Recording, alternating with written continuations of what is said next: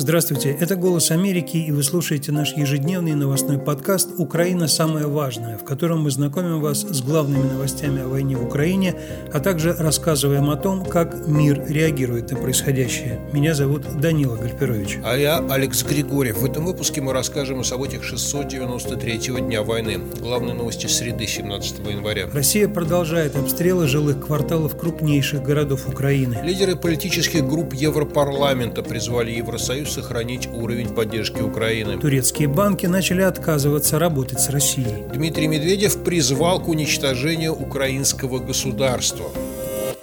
Ну а теперь краткая военная сводка. По данным Генштаба Украины, за сутки российские войска нанесли 4 ракетных, 29 авиационных ударов, а также совершили 49 обстрелов из реактивных систем залпового огня. Мощному удару подвергся центр города Харьков. В сводке Генштаба подчеркивается, вследствие российских террористических атак, к сожалению, есть раненые среди гражданского населения. Разрушением и повреждением подверглись больницы, частные многоквартирные жилые дома, другая гражданская гражданская инфраструктура.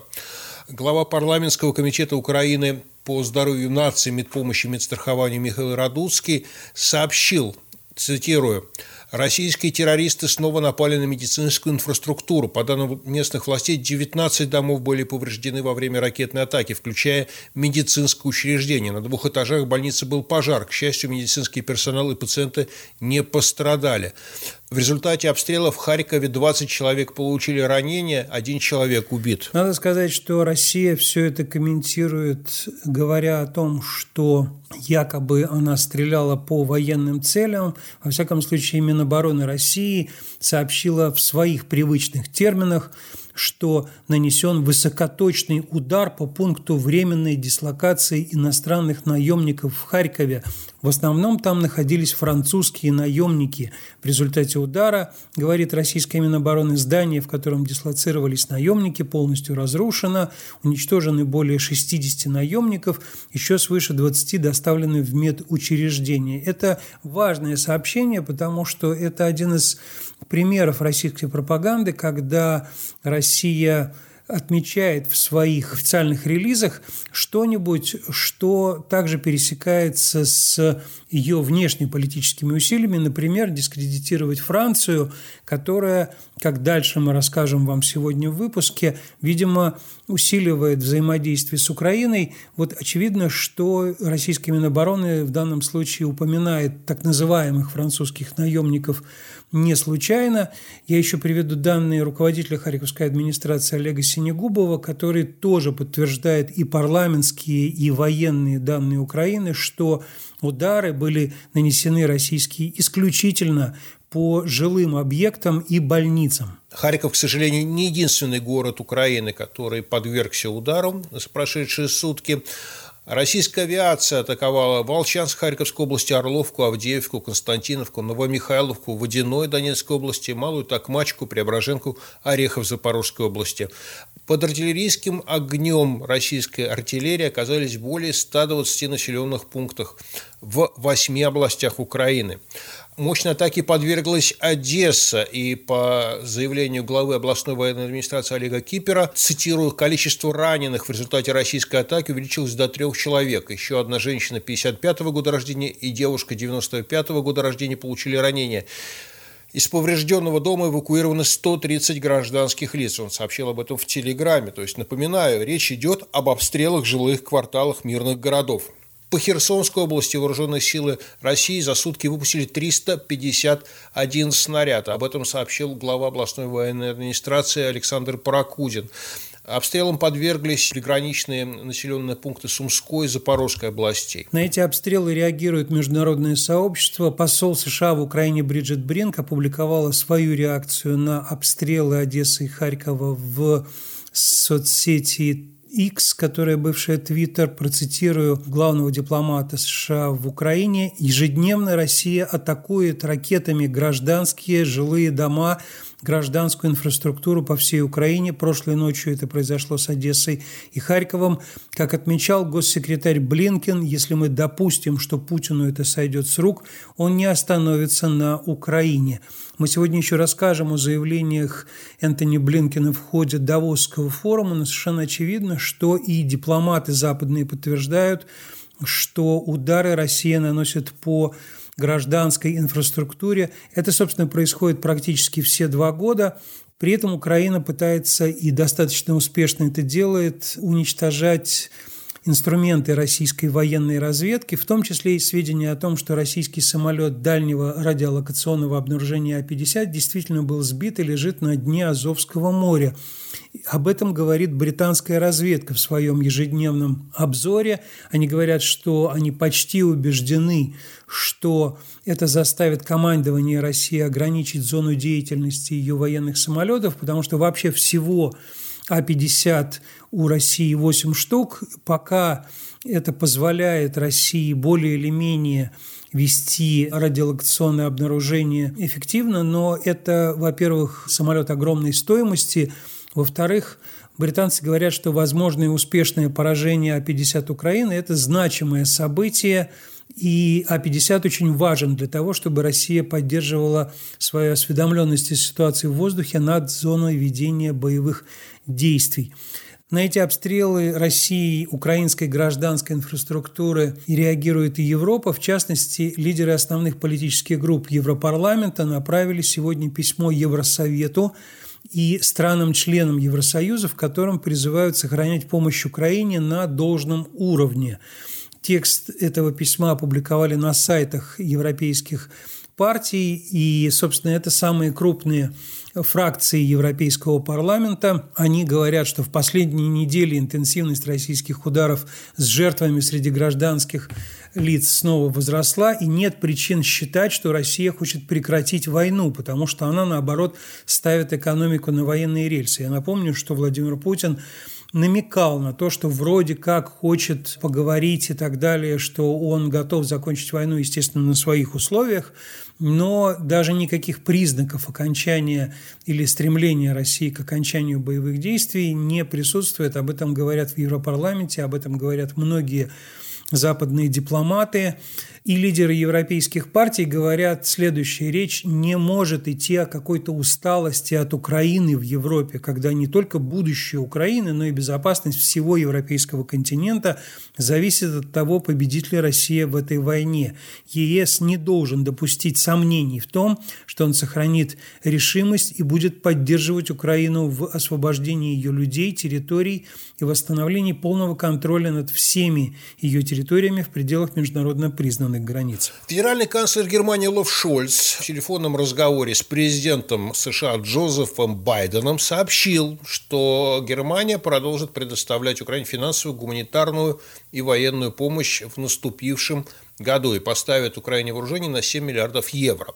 Ну, это сообщили пресс-службы двух лидеров, а правительство Германии сообщило в этот же день, что Германия передала Украине очередной пакет военной помощи. Здесь э, речь идет о беспилотниках, бронетранспортеры, боеприпасы для танков «Леопард», терминалы связи, заправщики, военные автомобили, Кроме того, шлемы, лампы и средства для обезвреживания боеприпасов. А также сказано, что планируется передать еще 20 БМП «Мардер», и 15 самоходных зенитных установок «Гепард», которые прекрасно показали себя в борьбе с российскими дронами. Надо сказать, что при этом Джо Байден и Олаф Шольц не обсуждали поставки Украине ракет «Тауруса». Именно этого добивается Киев от Берлина пока еще, несмотря на призывы в германском Бундестаге, несмотря на заявления политических партий Германии, правительство Олафа Шольца не готово поставлять Украине ракеты дальности, достаточные для того, чтобы поражать цели, ну, например, в Крыму и на российской территории. В Давосе продолжается Всемирный экономический форум. Сегодня на нем выступил госсекретарь США Энтони Блинкен, который кратко описал ситуацию в мире и предостерег, что самостоятельно Соединенные Штаты не в состоянии решить все мировые проблемы. А для этого требуется глобальное сотрудничество. Он ответил ответил на вопрос, существует ли перспектива быстрого прекращения огня в войне России с Украиной. И Блинкин сказал, что, по его мнению, такого шанса пока нет, хотя США всегда открыты для такого развития событий. Ну и он сказал, что начинается постепенно процесс восстановления Украины, потому что в этом заинтересован бизнес, и иностранные бизнесмены посещают Украину, и процесс начинает жить своей собственной жизнью. Данила, ты выше упоминал о российской пропаганде, которая обрушилась на французов. Так вот, сегодня президент Франции Эммануэль Макрон заявил, что в следующем месяце, в феврале, он посетит Украину, чтобы завершить работу над двусторонним соглашением о гарантиях безопасности, и что в ближайшие недели Франция поставит Украине более современное вооружение. По словам Макрона, в ближайшие недели будут поставлены около 40 ракет «Скальп». Это французский вариант британских Storm Shadow, которые Украина крайне успешно использует, а также несколько сотен бомб. Не знаю, о чем идет речь. Некоторые европейские страны, которые помогают Украине с самого начала и достаточно интенсивно, если сравнивать процент от их бюджета с тем, какую помощь они направляют Киеву, в их числе Литва, которая решила оборудовать противорадиационные укрытия в детском саду в Ирпене и сделает финансовый вклад в строительство укрытий в украинских школах. Уже само по себе это достаточно важно, потому что это означает, что Литва допускает, что Россия может применить ядерное оружие в войне с Украиной. Соответственно, противорадиационные укрытия для детей важно. Об этом сообщают литовские медиа. Они говорят, что установка убежища в детском саду в Ирпене обойдется приблизительно в 500 тысяч евро. Половину этой суммы выделят из фонда сотрудничества в целях развития и гуманитарной помощи. Но еще этот детский сад реконструировали после российской оккупации. Мы знаем, что в Ирпене, Буче и других пригородах Киева зверствовали российские подразделения, как десантники кадровые, так и всяческие подразделения из Чечни. Тем не менее, детский сад реконструировали и открыли в августе 2023 года. В целом Литва выделила из программы восстановления Украины на это 4,9 миллиона евро. Но вернемся к Давосу. В Давосе выступил министр по вопросам стратегических отраслей промышленности Украины Александр Камышин, который сказал, что Украина, цитирую, начала производить артиллерийские системы по стандартам НАТО, выпуск боеприпасов увеличила вдвое. Он также сказал, что начата комплектация гибридных систем противовоздушной обороны, расширяется производство дронов и тепловизоров. И здесь важно сказать, что после начала российского вторжения в феврале 2022 года украинская оборонка начала переживать второе рождение. Сейчас, в начале 2024 года, Украина производит больше оружия, чем она делала до начала вторжения. Ранее премьер-министр Украины Денис Шмыгаль пообещал, что Украина станет центром производства современных вооружений в Европе. И здесь вот э, я хотел бы привести несколько цифр. Украина увеличила производство мин для минометов в 42 раза, а производство артиллерийских снарядов в 2,5 раза. А Украина возобновила производство ракет «Вихна», которые, кстати, уже начали наносить удары по российской территории. То есть дальность полета «Вихны» больше, чем у предоставленных Украине американских ракет «Хаймарс». Украина начала впервые в своей истории производить снаряды калибра 155 мм. Это натовский стандарт, чего Украина раньше никогда не делала. При этом Украина нарастила производство снарядов для оружия советских калибров, то есть это минометы 82 120 мм, 122 мм артиллерийские снаряды, 125 мм снаряды для танков и так далее и тому подобное, потому что запасы вот этих э, боеприпасов в Европе и в тех странах, в которых когда-то поступали э, советские вооружения, исчерпаны, и Украине уже негде их получать, судя по всему. Нарастила выпуск бронетехники, дронов почти в 100 раз, раз. И кроме того, Украина заявила, что она разработала и начинает производить дроны дальностью полета до 1000 километров. То есть в этом компоненте, то есть дальнобойного оружия, Россия до сих пор имеет ну, подавляющее преимущество. И кроме того, Украина практически полностью самостоятельно обеспечивает своих военных бронежилетами и шлемами. Все эти успехи Украины в производстве собственных вооружений и необходимого военного оборудования все равно не заставляют евроскептиков и фактически российских союзников в Европе, а именно руководство Венгрии и Словакии, пересмотреть свое отношение к возможности победы Украине на поле боя. Это еще раз подтвердила встреча словацкого премьер-министра Роберта Фицо с венгерским премьером Виктором Орбаном, о которой вчера мы уже в подкасте рассказывали, но появились еще новые комментарии Роберта Фицо, в которых он фактически повторяет все нарративы российской пропаганды. Он, например, заявил о том, что Запад якобы, цитирую, запретил украинскому политическому руководству заключать перемирие с Россией еще в начале полномасштабного вторжения, потому что, как считает Фицо, Запад полагался на то, я сейчас его цитирую, что вливая миллиарды и оружие в Украину, Украина принесет раненого российского медведя на тарелочке. Ну вот совершенно очевидно, что это прямо слово в слово повторение того, что говорят Владимир Путин, его окружение и так далее, о том, что, во-первых, никакой субъектности у украинского политического руководства и украинского государства как такового нет, а во-вторых, военного решения у этой развязанной России агрессии против Украины тоже нет. Ну и здесь как раз заявление Фицо прекрасно дополняет очередной пост в Телеграме второго человека в Совете Безопасности России, а также бывшего премьер-министра и бывшего президента России Дмитрия Медведева, который опубликовал длинный пост, начинающийся со слов «Существование Украины смертельно опасно для украинцев». И я имею в виду, пишет Медведев, отнюдь не только нынешнее государство, бандеровский политический режим, я говорю о любой, совершенно любой Украине. Дальше Медведев пишет, наличие самостоятельного государства на исторических российских территориях теперь будет постоянным поводом для возобновления военных действий. Кто бы ни стоял у руля ракового новообразования под именем Украина – то есть речь идет уже даже не о изначально заявленной борьбе там, с нацизмом, бандеровцами, не знаю, кем там, как еще не обзывали украинское правительство в России, теперь уже речь идет о собственном уничтожении Украины. И завершает этот пост Медведев указанием, что украинцы рано или поздно поймут, что так продолжаться не может, и цитирую Медведева, они поймут, что жизнь в большом общем государстве, которое они сейчас не сильно любят, лучше смерти. Их смерти и смерти их близких. Надо сказать, что вот это заявление Медведева, конечно, во-первых, прямо нарушает все принципы Организации Объединенных Наций, в которой по-прежнему Россия заседает, будучи постоянным членом Совета Безопасности.